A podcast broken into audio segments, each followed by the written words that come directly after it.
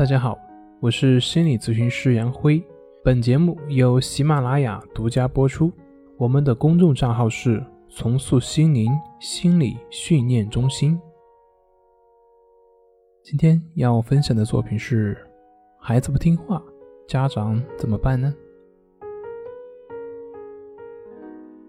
我们很多人或多或少都会有过种菜的经历，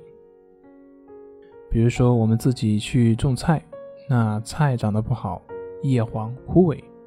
我想你肯定不会立马去责怪这棵青菜怎么没有长好，而是会去了解，会去观察，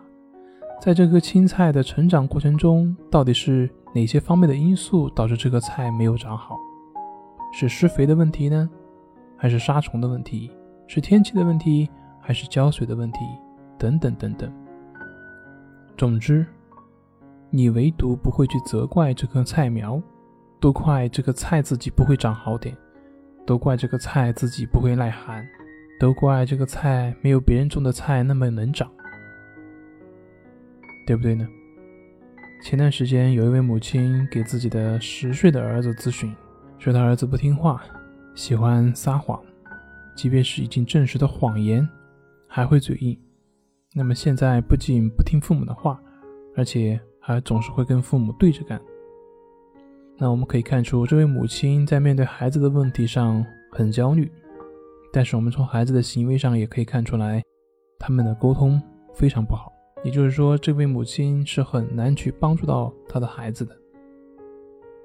我们在种菜的过程中，懂得遵循因果规律。懂得平静的去分析原因，可是，在生活中，如果问题出在了家人、出在了孩子、出在了亲友的时候，我们往往却没有耐心，有的只是一味的责怪和埋怨。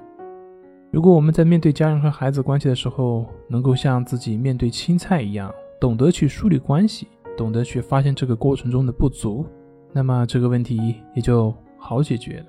而如果我们不去理会对方行为背后的原因，仅仅是通过责备或者讲道理的方式试图去改变对方，那这就跟我们前面对那个青菜叶变黄了，而只是去责备青菜没有长好，不去看看菜叶子有没有长虫或者缺水等等原因，那这种责备或者是这种讲理的方式，将不会有什么好的结果。相反的，它只会让对方离你越来越远，因为任何一个人的行为，不管在我们看来是多么的无理。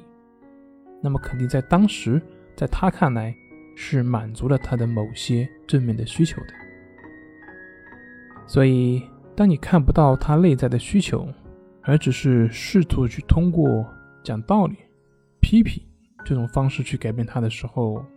那么你获得的就只有沮丧，就只有挫败。好了，今天就分享到这里，咱们下回再见。